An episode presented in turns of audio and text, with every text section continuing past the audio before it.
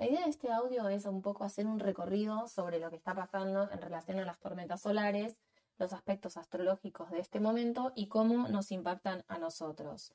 Hoy es 28 del 2 del 2023. Para que sepas un poco qué es lo que está pasando, en este momento tenemos una tormenta geomagnética que tiene un índice que es KP7 desde hace 48 horas. Entendiendo que el 7 es un número muy cercano al 9. Esta tormenta se mide del 0 al 9, con lo cual si estamos en un nivel 7, estamos en un nivel muy alto de tormenta geomagnética. Hay ingreso de viento solar de unos 800 kilómetros por segundo. El Sol está en Pisces, la Luna y Marte en Géminis, Mercurio y Saturno en Acuario y Plutón todavía se encuentra en Capricornio, mostrándonos que todavía hay mucho que limpiar. Hay que seguir haciendo limpieza sobre las estructuras rígidas y caducas que tenemos tanto a nivel personal como a nivel colectivo.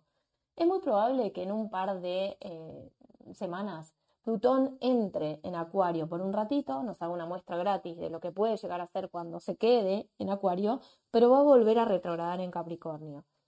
Sin embargo, al Saturno estar en Acuario, lo que hace es acompañar este movimiento de Plutón de limpieza, porque Saturno, que es la estructura por excelencia, se metió en la revolución acuariana y en el uranazo, con lo cual está revisando todo esto.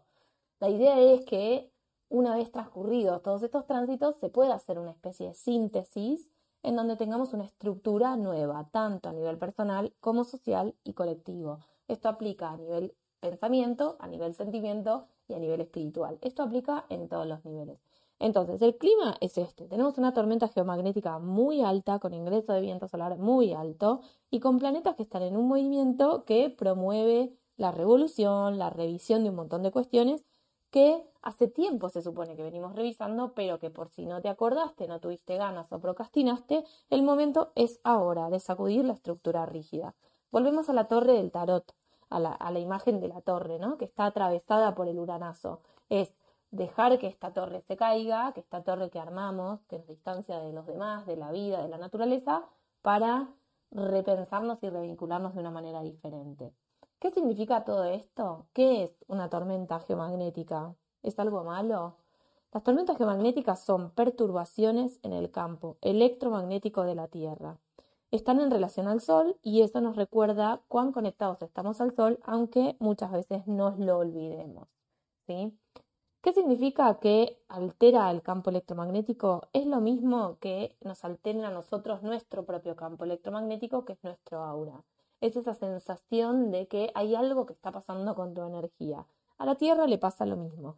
Y como el agua es un gran vehículo de todo lo que tiene que ver con la electricidad y el sol lo que nos pasa es su electricidad, esto se transmite muy rápidamente.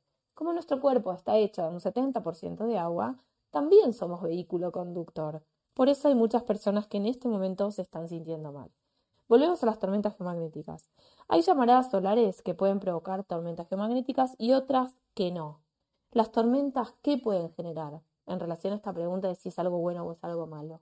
Lo que vemos nosotros son auroras boreales, o lo que podemos llegar a sentir es la interrupción de conexiones eléctricas, por ejemplo, o de dispositivos, radares o satélites. Entonces, ¿es algo malo? No, es algo, es un fenómeno que sucede, que viene sucediendo hace muchísimo tiempo, la humanidad lo sobrevivió durante todos estos años, pero lo que sí puede estar pasando es que lo estemos sintiendo. ¿Qué es lo que podés estar experimentando en este momento? Puedes estar experimentando muchos síntomas que no reconozcas como habituales.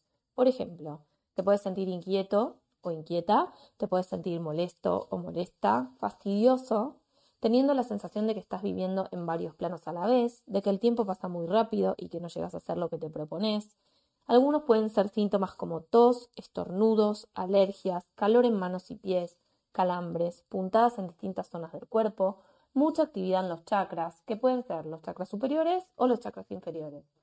Recordad que nosotros somos como un conector entre lo que sucede en el Sol y lo que sucede en la Tierra. Si el Sol nos manda electricidad y tenemos un campo electromagnético, lo que hace nuestro cuerpo a través de los chakras es bajar esa electricidad, decodificarla y transmitirla a la Tierra.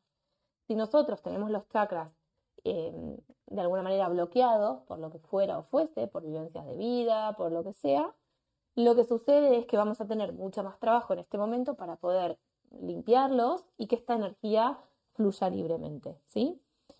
¿Qué otras cosas puedes tener? Ardor en pies o manos, o mucho frío, visión borrosa, dificultad para enfocar la vista, sequedad en la boca y otras mucosas, necesidad de descansar, sensación de cansancio y agotamiento, sueños muy vívidos e intensos, mucho trabajo en el plano astral, especialmente para aquellas personas que suelen trabajar en el astral aunque no lo recuerden, palpitaciones, doble latido, dolor en el pecho, dificultad para enfocar la atención o para recordar determinadas cuestiones.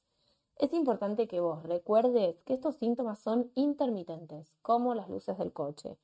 Hacen intensidad, baja intensidad, intensidad, baja intensidad, intensidad, baja. No duran mucho tiempo, por lo que si se sostienen a lo largo del tiempo, su intensidad varía y aumenta, o no lo puedes transitar de una manera más confortable, es necesario que consultes a tus profesionales de la salud de referencia.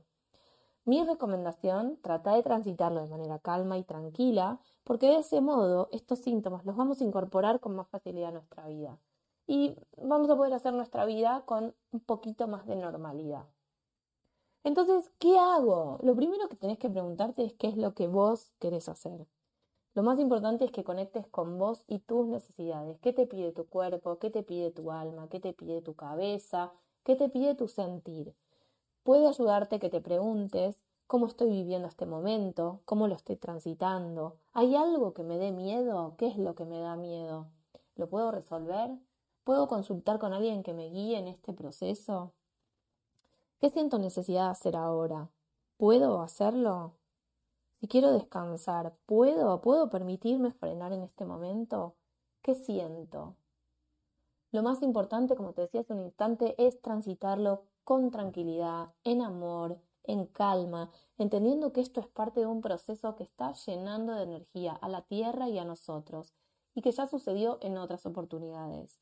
Puedes tomar contacto con la naturaleza, con las personas que amás, hidratarte, tener un buen descanso, si tu cuerpo te pide descanso, hacer actividades que te den mucho placer y tener presente que aunque te esfuerces por estudiar algo que sea muy mental, muy teórico, muy estructurado, es muy probable que no retengas absolutamente nada o que te parezca hiperaburrido. ¿Por qué? Porque este es un momento en que lo mental está dando paso al sentir y a la, intuición. Por lo tanto, este sentir, esta intuición están pulsando dentro nuestro pidiéndonos pista y si nosotros no se la damos y le damos alimento mental y el sentir la intuición van a hacernos una especie de piquete.